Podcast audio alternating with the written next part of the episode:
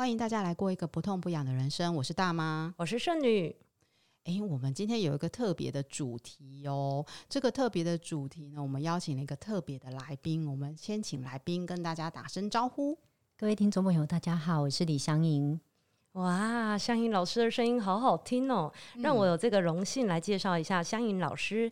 香吟老师是智商心理师，同时他也是梦境智商师、夜梦晨光工作室的负责人。所以今天大家就知道我们的这个主题呢，就是梦境的探索。那老师自己就是除了出了三套的这个梦境解释。呃，探索的小卡之外，它还有两套专业的书，其中有一套也是待会我们节目会分享的，就是《梦沉睡的疗愈力》，好期待哦！嗯，哎、欸，我们第一次请到这么重量级的来宾，哎，是不是圣女？真的，我真的觉得好有荣幸哦，能够请到老师来，我真的是太开心了。但我们还是要回归我们的主题，就是老师到底怎么踏入这个梦境又很难解释的一个呃领域呢？是，其实蛮多呃伙伴会很好奇这个部分。我自己本身是从小就很常做梦，然后几乎、哦、几乎每天都会记得我自己的梦境。嗯、对，所以我其实从小就非常好奇，到底梦境要怎么解析。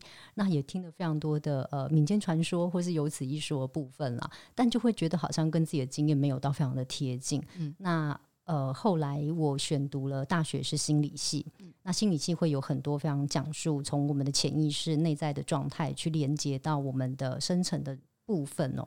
那我想各位伙伴可能也都有感觉哦。其实我们每个人不管从原生家庭成长经验，还有我们内在的一个情绪的部分，其实会累积蛮多内在的一些我们说伤痛也好，对，或者需要疗愈的部分也好。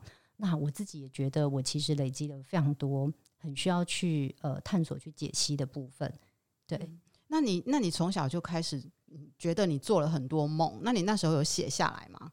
你那时候有觉得说，哎、欸，你的梦境有什么特别之处，所以你启动了你写下来的一个过程吗？嗯，呃，我自己会对我来说，其实心理学虽然有很多的原理哦，但是个人的经验还是无可取代的。嗯、那启发我自己的梦境啦，其实是从我大一的时候有一个梦境，真的是相当启发我。因为在我十八岁那一年，就刚刚上大学一年级哦，然后内心带了非常多的困惑，但自己也都没有任何的方法可以去面对，嗯、还有内在很多潜意识的伤痛，也都不知道怎么面对哦。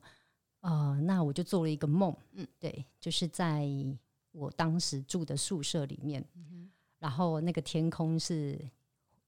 紫色的，嗯哼，对，就是你会觉得很像有鬼魅要出现的那种感觉哦。哦嗯、然后果然哦，就是开始出现非常多的鬼魅，就是鬼怪，有点像胡石狮的感觉。嗯、那他就张牙舞爪的经过我们学校的宿舍前面，嗯、然后我就赶快跑进我的房间里，嗯、想要关门把他们挡在门外。嗯、但我发现，呃，我的门不见了，就只剩下很很薄弱的一个纱门的部分。那好不容易浩劫余生，就是我存活下来了。呃，我就觉得非常的哇，心跳还非常的快，这样。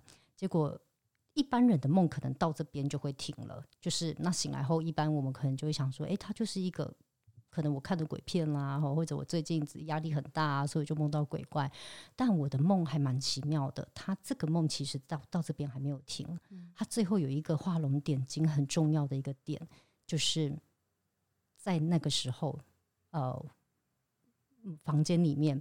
出现了我的一个亲人哦，对，然后那个亲人就告诉我一句很重要的话，他就说，我就问他说，哎，为什么每年呢、啊、都会有这个活死尸过境的一个一个桥段？他就突然说，这个你应该是最了解了，因为你的某一个亲人就是这样子。你知道这个真的是比鬼片还要惊悚，让我起鸡皮 疙瘩。我也是耶，我的毛骨悚然嘞。我们是在录那个七月份特辑吗？真的是，我觉得比鬼片还惊悚，就是有那种最后跟你说，哎，凶手就是你自己。的感觉对，所以呃，我被这个梦惊醒，可是也被他启发，我才发现说，哎，原来其实我们梦里面的，不管是你觉得很恐怖的、很惊悚的，你不想面对的，其实每一个都是你自己心境的反应。嗯，都是你自己潜意识的反射，嗯、所以如果我们潜意识里面的伤痛它没有疗愈的话，其实它是会一直存在的。然后梦境它就好像用各式各样的内心戏在演给你看。嗯哼哼哼，对。所以那时候做完这个梦的时候，你有去查书，或者是因为你刚好那时候是读心理系嘛，嗯、你自己就知道说这个梦代表什么，还是你有去问老师啊，或者是去问谁呀、啊，或者是说你自己去查什么吗？嗯，那个年代真的很少人没有资源，对对对。但是我从研究所开始，我会记录我自己。嗯几乎把我每天记得的梦境都记下来，嗯、然后用各个心理学的学派来分析我自己的梦境，哦、所以我算是在我自己身上啦，做了非常多年的，嗯、是真的观察研究这样子。因为我们大概是在九月的时候就已经决定要做一集梦的主题，嗯，然后我跟香颖老师其实是两年前就已经认识了，然后我听过老师的新书发表会，所以我们就是那时候也是听了梦的解析，这样。只是我当时就会觉得说。诶，就是我以为我是一个不会做梦的人，然后我后来才发现说，诶，其实每个人每天都会大概做四到五个梦，就是你的不同时期你都会一直做梦，但是差别就是你有没有在一醒来的当下，就是赶快把你的梦记录下来，因为如果你起来做了一些别的事情，比如说喝水、刷牙，你就会忘记你那个晚上做的梦。那就是在我们三呃。三个月前知道要做梦的这个主题的时候，我才开始又很认真的把那个笔记本放在床头，因为我就知道你要在醒来的瞬间赶快把梦记录下来，你才会记得你会做梦。要不然我真的以为我是一个没有做梦能力的人。那你写下来，你有什么感觉吗，圣女？哦，就是写下来了以后啊，就是今天为了要录节目，我就赶快再看一下，说我到底做过哪些梦。哎，我发现那个字句真的就只是字句，哎，就是如果你没有把那个细节写的太详细，你只是把关键字写下来，就是你以为你自己在看到的时候，你就会想起来你做什么梦，很难呢，没有办法，就是发现真的要把它从。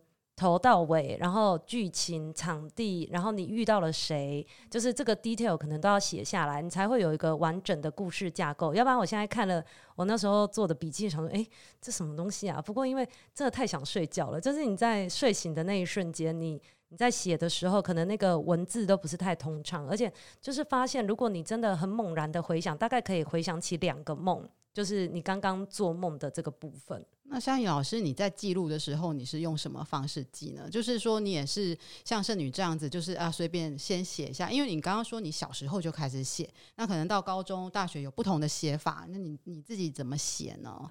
呃，小时候比较没有系统性的记录啦，但是到研究大学，应该说大学开始。那研究所之后，我是每天都记录的，对，所以我会有个习惯，就是早上起床会尽量床边就是放着一个笔记本跟呃纸跟笔，嗯、尽量就是直接记录。嗯哼哼的确，就像圣女刚刚说的，先不要去做别的事情，因为很容易忘记。嗯嗯、那怎么记？比如说你要就是描述说我我梦到什么，然后先先写到是梦到什么场景，还是怎么样？还是说用画图的方式呢？哦、还是怎么样？就是按照我们。梦境里面剧情的先后顺序去写，哦、对，像写故事一样。是的，那大部分一开始其实会先描述场景，这个很常见，因为呃梦的一开始你就会有感觉自己在哪里，对，所以可能就会像我刚刚的梦，哎，我在大学的宿舍里面，然后天空怎么样，对，可能就会很，就像说故事这样，就像刚刚说故事给你听那种感觉，对，就这样把它写下来。那你有特别的，就是梦境的？部分你想要分享给大家听听看吗？你自己的，而且我也想听老师怎么解释自己的梦呢？我我跟你讲到天亮，你们会特别想听 特别的特别什么主题？而且我再分享一下，就是两年前认识老师的时候啊，在老师的新书发表会的时候，就是我们那时候就是在分享梦的时候啊，有些人就是好傻好天真，就会把自己说啊，我昨天做了一个什么梦，或者是我做了什么梦跟大家分享，然后在老师的那个解梦过程中。后来大家就泪流满面了耶，所以大家在那个座谈会的时候，后来就说：“哦，我朋友有一个梦，就是大家都不想说是自己的梦，因为我觉得老师真的蛮厉害的，他的呃解梦过程会剖析你的每一个梦里面的角色，然后跟你在生活中，比如说什么样的对应关系，然后就会让人家有一种恍然大悟的感觉。”嗯，是。对，因为梦境真的直接来自潜意识啦，所以会挑什么样的场景去拍内心戏，它其实是用心良苦的。那会挑哪一些人物角色进来尬戏，它其实就是很有用意的。如果挑认识的人，而且是重要的人的话，例如说家人啊、伴侣啊，很可能是在演我们跟他们的关系当中还没有解开的心结。对，那如果是挑而其他的。认识的人或是一般人，哎、欸，其实可能是他们有他们他们的象征的意思。嗯哼，对。那路人甲乙丙呢，嗯、完全不认识的那种跑龙套的，很有可能是自己的一部分，但当然也有可能另一个呃，偶尔会出现这样的情况，就是完全不认识陌生人，其实是重要他人的替身。哦，那你就会知道，有替身出现的时候，表示这个剧情如果。本尊出现有危险，嗯，什么叫有危险呢？嗯、就是你的内在冲突的焦虑跟罪恶感会让你无法去承受，嗯，那就需要提升了。嗯、对，刚刚我们在录音之前哈，我就。把我的小笔记本拿出来，我就跟圣女一样，我就是我也记录了一系列的梦，这样子，就一段时间，然后是系列性的。那为什么变成是系列性的？就是我会一直重复梦到同一个场景，是在前一个工作单位的场景。嗯、那我我想要讲，当然不是我想要希望老师跟我解梦，就是我想要讲的是，说我为什么记录了半年之后不再记录了？我我是不敢再记录，就是我记着记着记着，为什么这个场景一直出现？然后那个场景是。我不想要 再去面对的场景，就是感觉在里面其实是有一点迷惘，有一点点焦虑，有一点点困惑，会或者是有一点点压力的这样子，嗯、所以才刚刚想请教老师的是说，您有没有最特别的经验？我特我自己的特别经验，我记录这半年的特别经验，就是它一直重复出现，而且是每天好像在演连连续剧一样，一直重复出现这样子，都是同一个场景。然后都是前公司里面的人，这样就是困在办公室的感觉。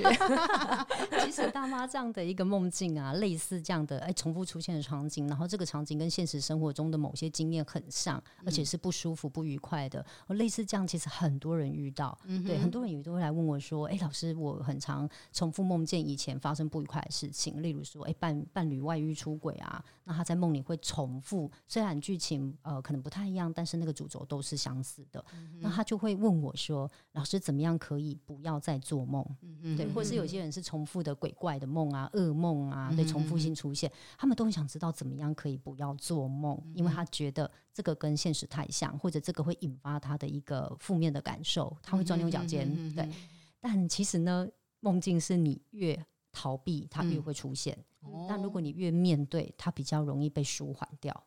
对。那所谓的面对啊，当然就是我们要从接纳自己的角度开始。嗯哼，你越接纳你自己，你越不会去逃避这些部分。其实我们是可以不要用这么大的力气去抵抗它。嗯哼，那那个疗愈的力量才有可能会出现啦。所以以刚刚说的梦，如果我一直梦到呃前公司，嗯，而且让我觉得好有压力，然后都是负面的感受，很可能是。我在面对工作场景的时候，那工作场景其实跟我们的自我功能的表现有关。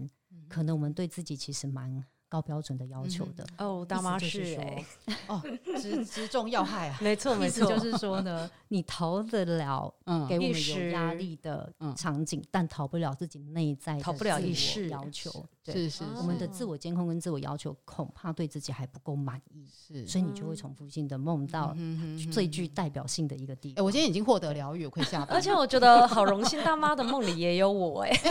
对，刚刚不小心就被你看到了笔笔记本的内容。对，是我是我是是，那就可以看看剧情是什么，你在他心中象征的角色是什么？就是，其实我真的觉得，是不是日有所思，夜有所梦啊？因为他写的那个办公室的梦境，真的差不多就是。我们办公室会发生的事情是，然后比如说像我自己也很常遇到办公室的事情，然后我就觉得，我的确会觉得那些梦好像是有点压力，可是要怎么样可以不再做这样子办公室的梦，让我做一做，比如说我去外太空旅行啊，或者是比较快乐的其他的梦，是，的确是。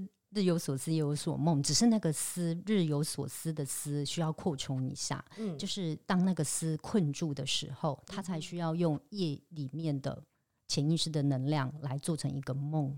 因为我们白天其实啊，我们思考的东西是成千上万个的讯息都在对，太大了，对，所以其实不是我们思考它就会出现，就是它不是这么的呃直线式的对应，而是当那个日有所思的思解不开的时候，它才会变成夜有所梦。哦，所以通常都是白天你越想逃避的事情，晚上它越会来找你的意思。是的，所以呃。并不是办公室的事情我解决不了，而是办公室带出的背后那个高度的自我要求，我还没有办法去应对。对，所以他会一直出来，很像在监控我，一直提醒我说：“哎，这样的情境，这样的心境是还在的。嗯”因为我跟大妈最常讨论的就是，我们要过一个没有目标的人生，就是 人生不要设太多的目标，我们只要过得随心所欲，然后这一秒这一刻很开心就好了。是。是啊，我们的节目就是不痛不痒的人生，没错，要帮自己打广告。是啊，那那那就是在这个做梦的过程当中，如果太痛了的话，刚刚其实香吟老师有把我疗愈了一下，真的。嗯，对，因为才其实，在做就是办公室的梦的过程当中，我虽然没有感觉到痛，可是就是非常的困惑。那当然也有一些，就是说在梦境里面，你面对一些呃，就是心理上面非常沉重压力，或者是会甚至有一点痛苦，会你觉得在里面会。呃，就是造成哭泣的状态的那一种的，嗯、那要怎么样？就是让自己解除那个，因为其实常常做梦过程当中，不应该怎么说？起床的时候梦就是觉得，哎、欸，为什么我会这样子？然后就开始跟别人讲说，我跟你讲，我昨天做一个什么梦梦梦梦，可是这样子还是没有解解开那个疗愈的。就是没有达到疗愈的过程，这样子。因为你不是跟香吟老师分享哦，啊、今天就是要来学什么样的技巧。这边可以跟大家分享一下，嗯、因为的确有非常很多人问我疗愈的部分，就像刚刚那样，哎、嗯，我知道了，我梦到办公室，可能我对我自我要求非常的高，那如何达到刚刚说的深层理解自己，并且接纳自己哦？有些心里的话一定要说出来，所以我们自己可以深度的去访谈我们自己哦。就像大妈跟圣女常常访问别人一样，可以呢，在做一个梦之后访问你自己。例如说，哈，刚刚大妈的梦，如果是我做的梦，哎，我就会跟我自己做深度的访谈。我会问我自己说，那我的人生当中有没有哪一段经历，其实跟那个办公室的经验的时候，那个压力的感觉很像，并且呢，在这样的压力的情况下，其实我最在意的是什么？我觉得我。然后，当我在那个情境下的时候，我脑袋中出现的声音是什么？嗯哼，对我来讲，我常常会发现啊，其实不只是办公室的回忆而已，可能会连接到更小的时候的回忆。嗯，对，例如我可能会有一些重要事件就会被回忆出来。嗯哼，然后，例如说，呃，我脑袋出现的声音可能都是批评自己的声音，嗯，会说：“哎，这么小的事情你都做不好。”嗯，或是：“哎，怎么到了呃。”就 deadline 到了，我怎么还交不出来？对，就都都做几遍了，我怎么还怎么样怎么样？你会发现都是自我批判的声音。嗯、那当我们可以去访问到自己这么内在深层的部分的时候呢，就好像我们终于把那个关在心里面的的一些秘密把它释放出来。嗯、对，所以自己问自己，对，比如说问什么样的问题呢？比如说，诶、面对这样子的情况，嗯、我的感受是什么？或者是说，面对这样的情况。嗯，我希望我能做什么？又又，就是会需要回到现实说，告诉自己说，那我做什么，拿然后可以得到疗愈吗？就是实际的作为有吗？嗯，先深度的了解这个人，了解，OK，当当做你不认识他，嗯、当做你在访问来宾。哦，对你访问梦里面的那个人就对了，嗯、是的，是的，那其实是自己嘛，OK OK，只是我们需要分饰两角这样子，对，就问他你为什么这么在意？你最在意什么？嗯哼，然后你内心当时出现什么样的话？嗯哼，对，都是内在的，问我们内心的心情感受，嗯，对，想法，然后有没有什么回忆跑出来？嗯哼，对，那不需要特别去做解决，只需要把它说出来。OK，对。说的方法是，比如说像我喜欢文字记录，嗯嗯，就是文字记录也是可以的嘛。当然可以，我先自问自答，用文字的方式自问自答，对，没错没错。哦，你有试过吗，圣女？因为像我的话，我就是很常，我不知道这好像是我本人的个性也是这样的。就比如说，我会在这是做梦哦，就是梦到我因为聊天，然后忘记要去开会，然后大家就是就会说，哎，大家都在开会，你怎么还没来？我想，哎、欸，这个好像也是现现实生活很常发生的事情。哦，那这个要偷偷讲一下，不要被你老板知道哦。就是呢，如果在梦里面，我们会忘记去做某件事情，梦里面或者梦里面来不及做某件事情，嗯，就是我应该要去做，可是我来不及，嗯、跟时间有关，对，一直不顺利。嗯，例如说我该去考试，可是我找不到考场。嗯，哦、我该去工作，该去上班，嗯、可是一直一直迷路，嗯、一直找不到地点。嗯、这个其实是我们潜意识非常抗拒做这件事。哇！就是你的潜意识根本不想去开会。嗯嗯，原来如此。别让你的老板知道，真的每天都要开会哎。所以人家在跟他说你梦见这件事，梦跟现实是相反的，还是其实梦梦里的事情就是现实呢？其实梦跟现实啊，没有所谓的相反或不相反的问题，嗯、而是有没有压抑。嗯哼，如果你有压抑，你就会觉得看起来好像是相反的。哦，例如说不想去开会，但现实生活中不能不去开会。哦，没错没错，嗯、所以你只好压抑它。那压抑它，压抑久了，在梦里，它就会帮你实现你其实不想去开会这件事情。而且这个梦里面想的还蛮开心的，因为就是聊天聊得很开心，然后你就会忘记时间，所以没有去开会。是的，是的，对，所以是有没有压抑？像有些人，他跟父母的关系很好，嗯，可是他解梦解出来，发现，哎，为什么他对他爸爸妈妈其实有一些愤怒？他会很害怕，说：“难道我很气我爸爸妈妈吗？难道我爱他们都是假的吗？”事实上并不是，而是你对父母的爱不需要压抑，因为那是你很能够接受的部分。可是你对他有对他们有一点点的愤怒，或或者觉得诶委屈不公平等等等，你可能会觉得有罪恶感。诶，我好像不应该对他们有负面的一些抱怨，你就会压抑。所以梦里面有可能把你压抑的东西，把它用内心戏的方式演出来。嗯所以有些人会误会说，哎、欸，好像梦跟现实是相反的。我如果跟我爸妈越好，我可能在梦里就会梦到跟他们吵架；我跟他们现实生活中吵架，我可能会在梦里梦到，哎、欸，跟他们和好。事实上是看你有没有压抑，对，有没有不去不去看，不去就是特地特别去忽略某些部分这样子。嗯因为有的时候，如果遇到呃梦到比较不好的事情的时候，都会觉得说哦，好险梦跟现实是相反的。那如果说梦到好的事情的时候，就是有一种美梦成真的感觉，也会觉得说，哎，这个是很好的一个吉祥的梦哦。所以就是像比如说我朋友，他很常遇就是梦到被追杀啊，或者是他梦到世界末日那种。比如说活死人在世世界上横行的这种，所以这种算是，因为我都你知道最常上网查解梦，他都会说哦，这是一个好的梦，因为代表说某一件事件要结束了，比如说要毕业啦，或者是你将要成就某一件事情，你才会梦到世界末日这样子啊。这其实是比较笼统的说法啦。嗯、哼哼那一般来说，内心如果呃常常梦里面都是大量的攻击，嗯，对，攻击的或者是争吵，嗯。嗯，甚至毁灭的，像刚刚说死亡啊，或许是啊世界末日啊，其实他内心相当的不平静。哦，他有很大量的一个愤怒，嗯，跟很大量的一种呃心理的内在冲突都没有办法排解。对，所以才会不断不断的梦到这样的一个情节。老师，那这种情况要怎么样跟自己访谈呢？因为你就会觉得这个梦好像是很超现实的，就是你没有办法套用在你生活的哪一个面向。是的，是的。然后你只会觉得说，哎，会不会是我平常生活的太压抑了？嗯、所以我要借由这个梦境把它释放一下，让它狂野一下，或者是什么是。呃，大部分的人其实会比较误解疗愈、舒压的意思。嗯哼哼，我们会以为发泄就等于舒压。哦，我真的以为耶，好想破坏什么事情。对，但事实上发泄真的就只是发泄而已。哦、对，所谓的舒压呢，是我们真的允许我们自己是可以放松，嗯、我们不会评价批判我们自己。嗯，就像各位有些人会说，哦，我放假在家里摆烂的时候。有些人会说啊，很好啊，我就放假摆烂嘛。有些人甚至会说，天哪，我今天一整天什么事都没做。嗯哼，对我我的报告没写完，我居然还在这里追剧之类的。对，所以并不是你做什么事情那个事情的表面，那也不是我呃摔东西摔椅子这样发泄就等于舒压哦。嗯、对，因为我一我这边我这样的一个摔，我可能对我自己的观感更差。嗯哼，对，所以所谓的舒压其实是。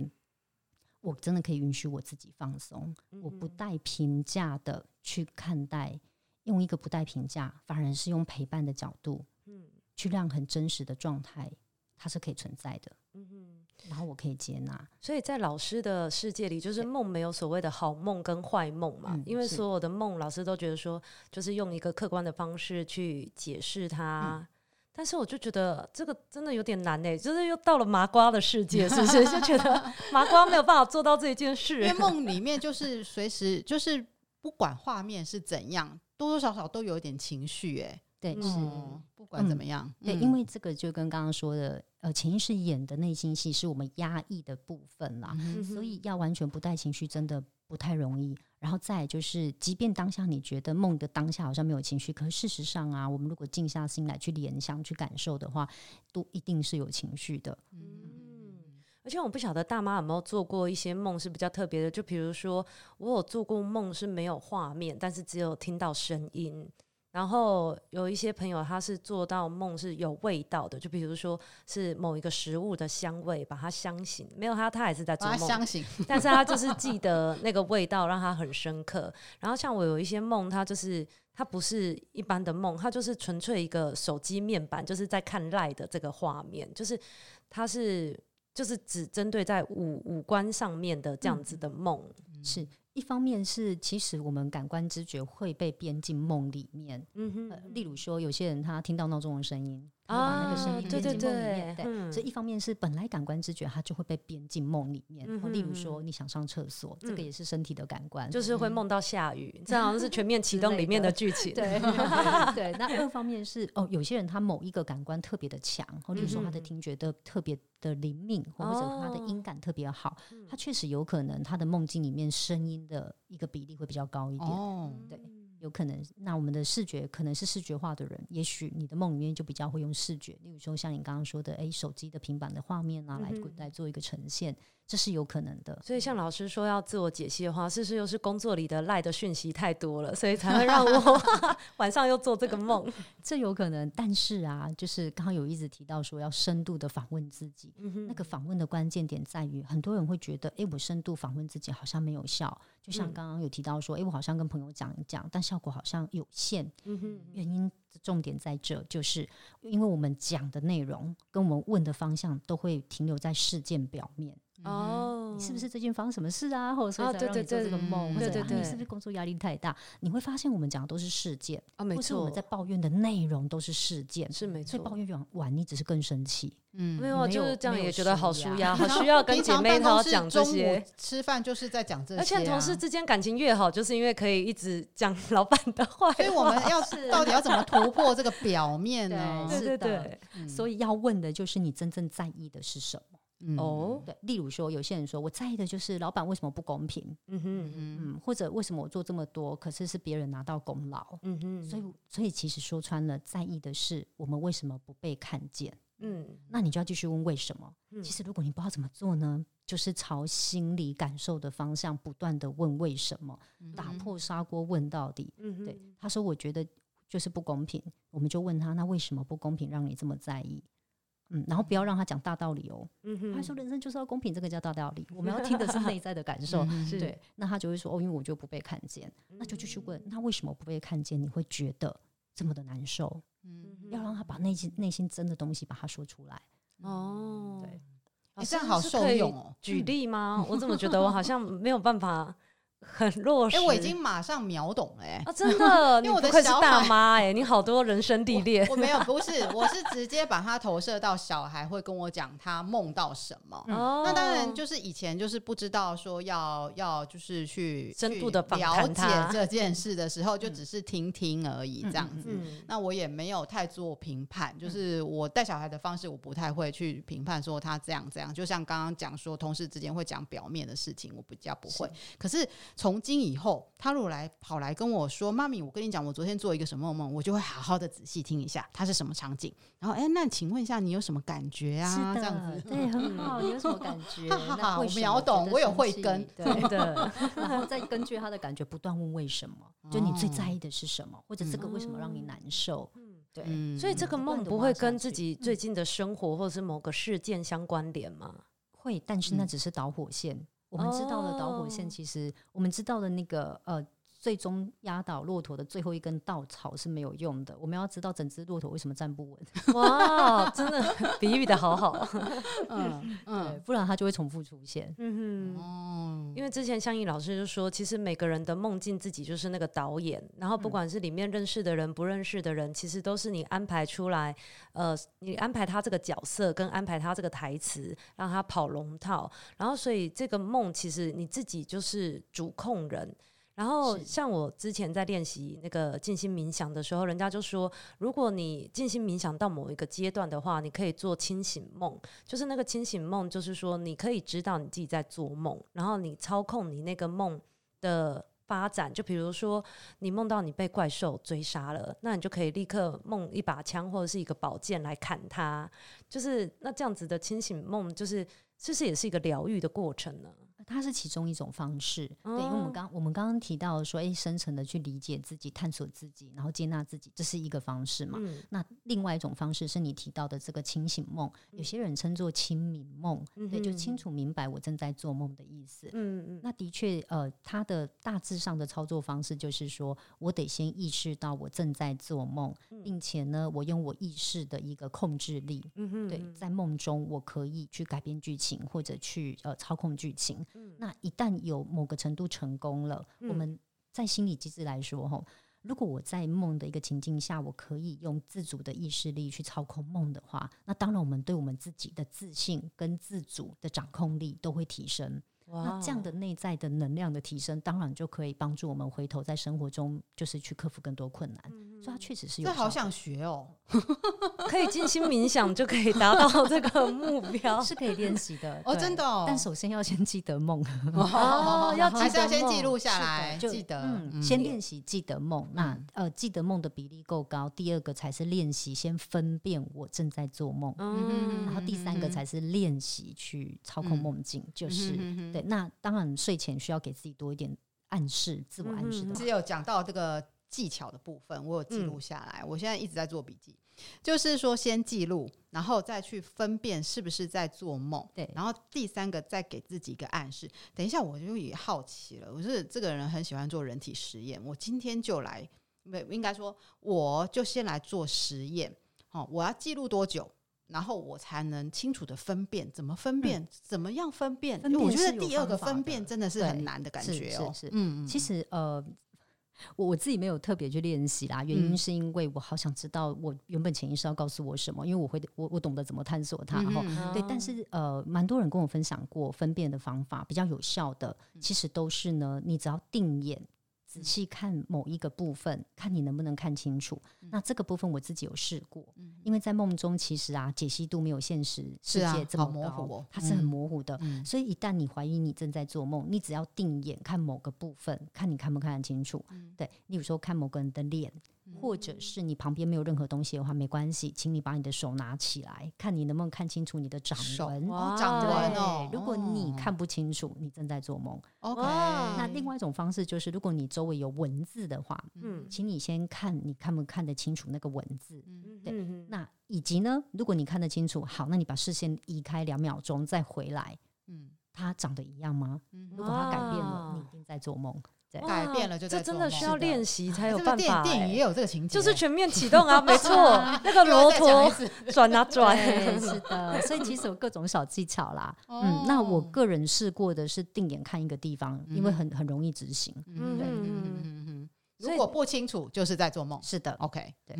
啊，可是这真的就是一个训练的，因为在梦境的时候，你真的好想跟着他的剧本走，虽然也不晓得导演叫你干嘛，但是你的确会很沉浸在那个场景里面，然后就有点像是刘姥姥逛大观园，然后想说哇，这那你的梦应该通常不错啊，就是你很沉浸。我通常是梦到你知道这三个月，我真的都很认真的在做笔记，后来发现，哎，的确有一些是光怪陆陆离的梦这样。那我有一次，我觉得。觉得我自己，我知道自己在做梦，就是我跟贾静雯一起在健身房，然后我就想说，怎么会有这种梦？他平常也不是我的偶像或什么，但是你就很明显的知道说，这绝对不可能啊！你那时候追他剧吗？然后也没有哎、欸，然后后来我就去泡，我在一个健身房，后来就去三温暖泡汤，然后我就觉得那个泡汤的温度也都是记得很清楚，就觉得哎。欸这个梦是没有办法，就是虽然我知道我自己在做梦，但是我没有把它长出一个什么东西。我想要更随心所欲一点，比如说我就要飞到外太空或飞到哪里去这样。好，这就讲到那个第三个啊，就是暗示自己要做什么梦，或者是说暗示自己这个是呃梦境要怎么样发展，这是怎么个暗示法？是的，我们睡前就要先暗示了，因为在梦的当下很难执行，哦、睡前我们就要暗示自己。例如说，有些人他长期做噩梦，嗯、所以他希望呢，他如果在这一次再被鬼怪追的话，他可以停下来，转身面对他。哇、嗯，那他就在睡前就要自我暗示。如果我今天又做类似的梦的话，嗯、我要分辨我正在做梦，并且停下来转身面对它。嗯、对，这个就是自我暗示。哦、因为你在清醒的时候，哎，多暗示几遍，你才有机会真的在梦中的时候做这样的清明梦。所以是就是告诉自己，在心里面告诉自己，比如说眼睛闭着，然后就开始想哦，我要做这件事，我要做这件事，这样子，对对，有点像许愿这样.不用想太太认真，会是失眠，会睡不着。对，嗯。然后像圣女刚刚的梦啊，如果真要认真探索的话，就可以问三个问题。嗯、第一个就是贾静雯对你。个人来说，啊，你不用真的回答吼，好，好，我怕我待会泪流满面。没有人来说，对，你会联想到他的，例如说什么样的个性啊、背景啊、各式各。那这边不需要真的上网去求证是否为真，哦、因为呢，梦境是个人的，了解。对，我们只要根据我们自己第一直觉联想到的东西去回答就好。对，千万不要 Google 完才告诉我。哎、欸，可是我真的觉得我跟他超不熟的，不知道为什么他会出现，那就是直觉哦。好好。然后第二个就是呃，你刚刚有泡三温暖跟对健身健身房，对。那、嗯、第三个就是健身房都要问，就是呃，三温暖对你来说是怎么样的一个地方，也一样是直觉回答就好。哦、然后健身房对你来说是怎么样的一个的一个地方？这样、嗯，我们会根据你第一联想出来的那些直觉去把它呃串起来，就会知道我们内心在想什么。哦，对，你有要回答健身房吗？还是要回答三温暖？对，就是我本人没有去过健身房，但是我是很喜欢运动，我很喜欢练瑜伽。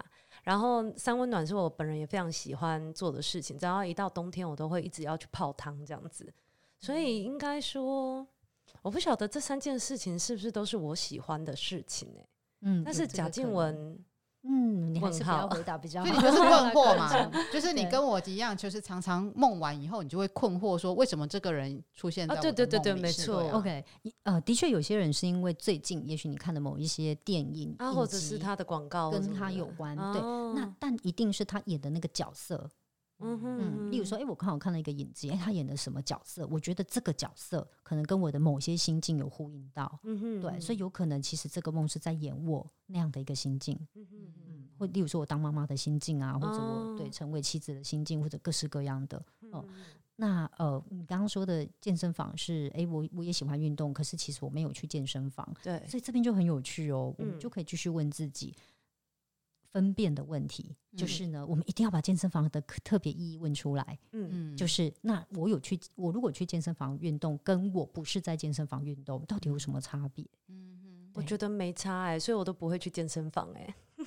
这是生生活越得不到的，在梦中越会出现呢，还是这样？对，基本上呢，不可能没差。嗯哼嗯，但是你知道潜意识啊，有时候在大家面前回答的时候，跟你自己私下回答是不一样的。嗯、哦，真的、哦，要问自己呀、啊。哎、欸，但是我就是每个礼拜去练瑜伽的时候，瑜伽教室在三楼，然后我都会经过二楼的健身房。嗯，是因为这样子，所以它就出现在我的潜意识里了。所以你要回想，我经过二楼健身房的时候，我很真实的哦，内在的 OS 是什么？嗯嗯。例如说，我讲我的朋友的的例子哦，嗯嗯嗯，他就曾经说，到底为什么有人要花钱去运动？哎、欸，我也是这种心情 哎、欸。但是我三楼的瑜伽是花钱去的，没错。是，所以你看，这背后带出的就是价值观。嗯哦，对，嗯，我们对于金钱、运动甚至健康的价值观是不一样的。嗯，所以这是很值得去深究的。哇，老师的世界果然都跟我们很不一样。那最后我也想问老师，就是呃，因为上次跟老师在上讲座的时候，老师有教我们怎么敷梦，对，那是不是也可以跟大家一起分享一下呢？嗯，可以。敷梦就是通常我有一个疑问想要问我自己，对，应该说问我自己内在的潜意识，也就是我们的梦境。嗯，然后我会在睡前就是自我暗示，我今天要记得我的梦。这就是一个算命的过程嘛，而且我想要问一个问题，对，那我们就要把那个问题就是呃在心里想一遍，但不要想太认真吼，它有点像丢许愿池的感觉，对，我们都是抱持着哎有回应就赚到，没有回应就随缘的态度吼。我可以分享我自己的一个敷梦，还蛮有趣的，就是呃研究所的时候的一个梦，对，那时候我有两个不一样的对象。然后非常的难抉择，嗯哼，然后我就问我的梦境。不过那时候我的敷梦的示范其实有点错误示范，我先讲错误版本以及答案是什么，OK，再告诉大家 就是比较好的版本其实应该怎么问哈。好，因为我那时候问的是选择题，嗯，其实呢比较好的敷梦要问的是、呃、是非题，是。申论题哦，申论题哇哇，好难呐！对啊，做梦好累哦。要问开放式问句 OK 你得到的才会比较丰富一点哦。嗯好，所以我那时候问封闭式问句，就是是非题跟选择题都是封闭式问句。我问的是，哎，我到底要选谁？我是要选 A 还是要选 B？然后我就做了一个很可爱的梦哦，就是两个小朋友在梦里面对话。嗯哼对第一个小朋友就问第二个小朋友说：“我们到底要怎么选？”然后第二个小朋友就说呢：“等一下，如果出现一三五七九，我们就选 A；哇，如果出现二四六八，我们就选 B。嗯，好明确的梦哎，真然后的。第一个小朋友就说：“好吧，那我们一起去找七七乳加巧克力吧，啊，好明显哦，就是七啊。就是七，对不对？”嗯但最有趣，呃，大部分的人会听到七很明确，对，没错。确实是七，但其实这个梦啊，它除了表面回答你该选谁以外，嗯它其实还告诉你还有一些关键在里面。哦，也就是我刚刚说的，我们应该问申论题，申论题应该要不是要问选谁哈，嗯而是要问我为什么这么难选择，嗯哦，是哦，这个才是重点。你会发现，我们人生常常啊，当下都觉得哇，这个选择好难哦。嗯，但是过了这关卡之后，我们会回头发现，其实我当时选 A 或 B，嗯好像都不是重点。啊重点为什么我卡在那里？哦，因为到你人生下一关，你会卡另一关。哦，对，没错，对，那源头是一样的哦。好，所以这个梦其实它有在暗示我，我卡在哪。嗯哼因为各位想一下哦，如果他要回答你七，嗯，他为何要说七七乳加巧克力呢？呃这个好好难哦，我就会觉得，哎，很好啊，就是七啊，难道要七加七是十四？乳加巧克力呀，你想太，多。所以第一跟童年有关。嗯哦，大妈，你真的很有慧根哎，还有还有嗯，但是但是很多童年的呃甜的玩意儿，对不对？嗯那为什么是七七乳加巧克力？嗯，因为你曾经跟妈妈要过要吃西西西乳加巧克力，你没妈妈不同意，还是某个 对象曾经给你过七七乳加巧克力？所以所以两位说的都是回忆，所以第哦。二有可能跟回忆有关，嗯。有这个可能啦。嗯。但我们不要硬套吼，说哦一定是是是有这样子，不要硬套。只是说有可能。对，所以第一个跟童年有关很明显，因为七七乳加巧克力它就是童年嘛。嗯。第二个有可能跟相关回忆有关，但这个要尊重当事人，有就有，没有我们就不要硬套吼。那第三个就是它有其他谐音，啊，七七乳加巧克力，七七亲亲，你可以，所以要怎么问哦？要问当事人说，你还联想到什么？关于这个，哦。不管是这个词，嗯哼，或者是这个东西，嗯。你还有联想到什么？嗯。那当时我联想到，我听到的是那个家。哦，他的名字里面有一个家，啊，不是，我联想到的是 哦，是不是真的太我很难？选，是因为我很想要一个家，哦可是我觉得我怎么选，我都会失去一个家。此家非彼家，哎，呃，就是这这 是是是，所以这真的是好深沉哎，对，可是这个要靠当事人去联想，嗯哇，这没有办法由我们旁边的人硬塞给他这样子。嗯嗯对，所以这很有趣啊，都要静下心来去联想。我觉得突然发现解梦是一个艺术，哎，是哎，对啊，老师最后有得到那个男的吗？只是单纯想八卦，只是单纯想八卦。最后有选 A 或 B 吗？还是 A 或 B 都不选呢？最后我发现，我得先解决我内心觉得没有家的问题。是哦，对，因为这个梦也是这么说。哦，哇，他说我们要我们去找七七乳加巧克力吧，对，嗯哼是要去找这个找动词动词找，就是隔天我立刻就会牵着 A 的手嘞。你好相信你的直觉，但是是啊，我就是，但是没有解决没有家的问题。哦，就是签了就会走在一起，然后就会共组一个家啦。你知道很多人都觉得啊，好像感情只要选对了人，哦对就会解决一切的问题。嗯哼但事实上是呢，你你会选到一个人愿意跟你继续解决问题。哦，哇，老师这个也好适合再做一集的感觉，对？好疗愈哦，这个真的两性关系，嗯，没错，之后可以再做一集。我们我们直接去新竹嘛。好啊，我们再去找老师出外景。像我刚刚说解梦这件事情是非常艺术的东西，就是因为老师的《梦沉睡的疗愈力》这本书，我要跟大家报告，我看了一百页。真的可以去图书馆借得到哦，当然大家可以自己那个上网都可以买得到。是这一本书呢，我觉得很有趣。就是应该说，如果在访谈老师之前啊，我是完全不不太会去碰触这一这这一种类型的书啦。嗯，对，但是呃，一旦跟老师有缘，我就开始看，然后看了以后，根本就是在跟我自己对话。因为里面有一个角色根本就像我自己呀、对啊，就是他的职业，然后他的呃人物设定是一个妈妈。哎，他、怎么这么像我自己？然后他的另外一半的感觉也像我的另外一半，哎，怎么一回事啊？他就想说，哎，奇怪了，这是一一一一一嗯，冥冥之中应该自有安排，我一定要好好的看完这本书。那我说解梦是一件艺术的事情的时候呢，我觉得说老师来用绘本来做比喻这件事情，哎，老师你怎么想到用绘本做比喻啊？我好好奇哦，因为我个人是一个绘本控，是因为我们每个人都喜欢听故事，然后绘本呢是在孩子他的。认知还没有发展成熟之前，我们就已经用影像跟剧情感受的东西，让他去体会到某些抽象的部分是存在的。嗯嗯、对，所以梦境也是如此。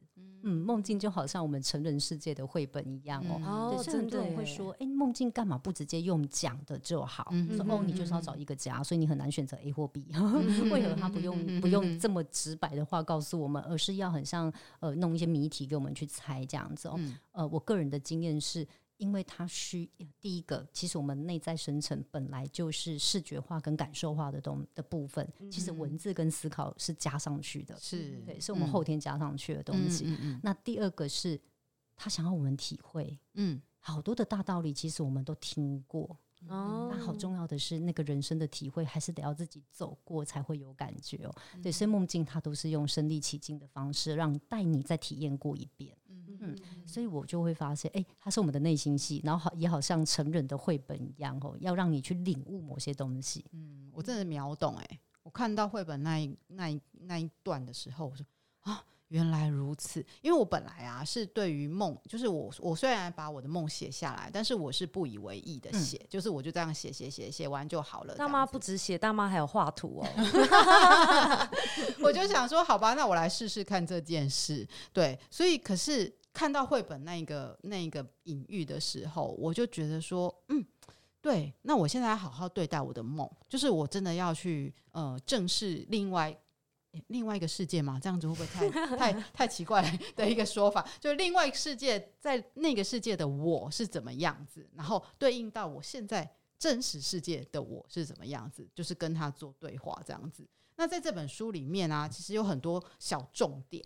就是说，诶、欸，应该要有什么样的步骤？那应该要有什么样的？如果大家真的对解梦这件事情是有兴趣的话，真的可以好好的研究一下这本书。没错，因为老师的这本书他自己一定不好意思讲，我来帮他讲。就是这个梦的沉睡的疗愈力，它就是有点像是小说的方式来分享每个人的梦境。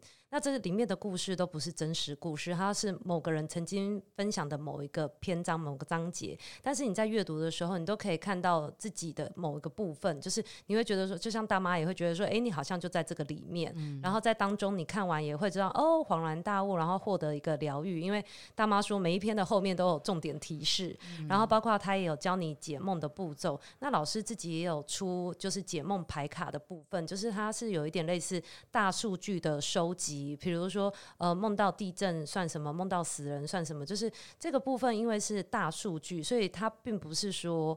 一定是怎么样？因为刚刚我们都有讲过说，这个梦是出自于个人经验的部分，所以这个部分还是让专家老师再来帮我们补充说一下。兴趣哦，对对对，牌卡这件事，嗯，所以各位如果对解梦真很有兴趣的话，书的部分是心灵工坊出的《梦沉睡的疗愈力》，那是我用心理小说的方式，把好好几个不一样的人的故事，把它就是模拟写真，然后交织编织在一起哦。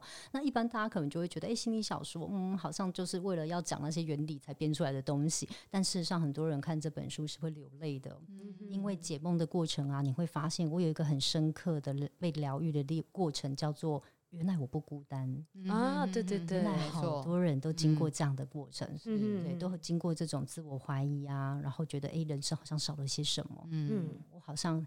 哦，好像内在空空的，类似像这种感觉，对，所以其实，在阅读的过程，你会看到的是一个心路历程，对，你会看到一个人他如何借由深层的理解自己，理解他的梦境，然后真的在生活中去做出改变，嗯，所以你会看到一个心路历程，并且呢，刚刚说的后面的重点提示，就是对于真的想要完整的把解梦步骤学清楚的伙伴们，就是可以看每呃最后的那个重点提示的部分，嗯，然后刚刚呃。牌卡的部分到排卡部分呢，老师刚偷瞄了一下我的名字，怕把你的本名叫出来。对，OK，牌卡部分是光印梦境指引，嗯、那是我解析了超过上千个梦境之后，就是我会诊出来的，有点像呃梦境对照的心理历程的一个大数据。嗯。嗯，例如说梦到地震，哎、欸，其实是我们内在可能有很多的愤怒或者争吵，没有办法排解。所以你可以看看你在梦中地震的情节的时候，谁在你身边？嗯、例如说家在家里面发生地震，然后我跟我的家人就窜逃出去，然后回头看，哎、欸，家倒了。嗯，其实是我跟我的家人可能有一些愤怒跟争吵，嗯，目前还没有办法，呃，没有办法沟通。对，所以那个争吵可能会影响到整个家的基础是不稳定的。哦，对，那像这样的一个心路历程，呃，我们其实每虽然梦境是个人的潜意识哦，但是有好多比较基本的，例如说内在的冲突、欲望啊、关系的一个纠结啊，或者一个比较基本的心理历程啊。包括跟大自然的关系，其实是大同小异的，嗯、对，所以它有点像我解了上千个梦境之后的大数据，对，我把它用排卡函数的方式来呈现，嗯、对，所以你可以去对照，哎，我梦见什么？从心理学方向来说，有哪一些很重要的方向是可以参考的？但是呢，当然它不是算命哦，所以 对，所以还是有非常个人化的特呃例外在里面的，嗯、以及比较细致的内容在里面，这样子。OK，真的，这就是留给听众朋友自己再去慢慢的摸索了。对呀、啊，所以如果说还有什么疑问的话，老师有个人的粉砖，或者是有呃工作室，或者是要怎么样找你解答呢？